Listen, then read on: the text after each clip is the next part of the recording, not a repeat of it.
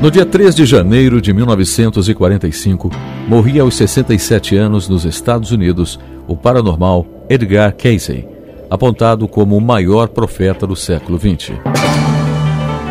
Ele também foi chamado de profeta adormecido e pai da medicina holística.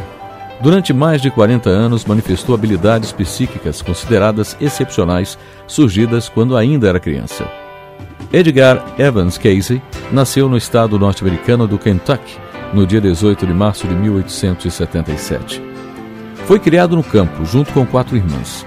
Era o final do século XIX. Na infância, contou aos pais que conversava com o avô já falecido. Uma visão mudou sua vida. Uma senhora luminosa, vestida de branco, perguntou o que ele gostaria de fazer na vida. Casey respondeu que queria ajudar as pessoas depois disso, ele passou a aprender dormindo as lições dos livros que colocava debaixo do travesseiro. O menino também adquiriu outras habilidades, entre elas a de ver a aura dos seres vivos, podendo saber o estado de saúde de cada um.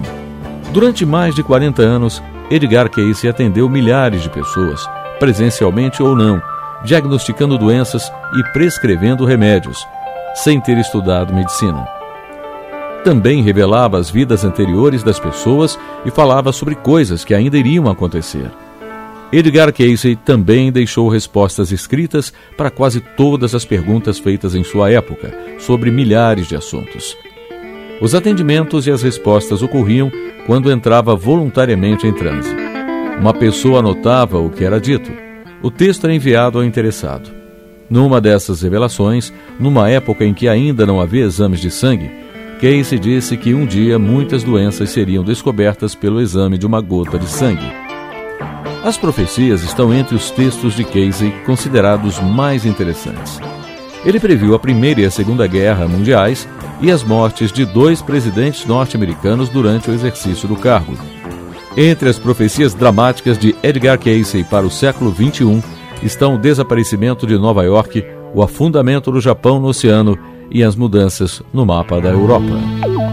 História hoje, produção Salete Sobreira, apresentação Gilson Santa Fé.